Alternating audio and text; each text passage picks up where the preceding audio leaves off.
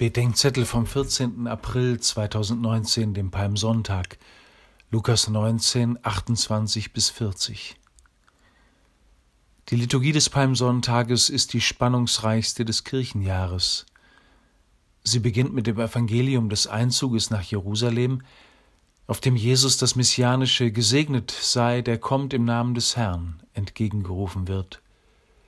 Später wird die Passion gelesen, in der das Volk den Tod Jesu fordert, ans Kreuz mit ihm. Die Masse ist leicht verführbar, wetterwendisch und jeweils begeistert vom letzten Schrei und vom größten Schreihals. Heute wird das Eingangsevangelium nach Lukas gelesen. Die Jünger rufen das Hosanna und die Pharisäer sagen Jesus, er solle seine Jünger zum Schweigen bringen. Er antwortet, wenn sie schweigen, werden die Steine schreien. Das ist ein apokalyptisches Wort, als wollte er sagen, der Sohn Gottes ist unwiderruflich in der Welt. Ihr werdet den Ruf niemals zum Verstummen bringen. Wenn diese nicht schreien, werden es die Steine tun.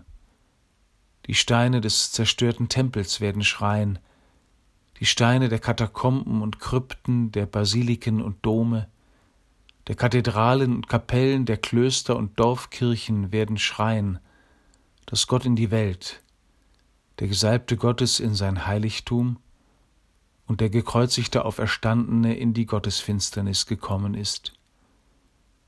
Und wenn irgendwann schlimmstenfalls selbst die Hirten und die Christen unserer Tage schweigen, werden die Steine schreien.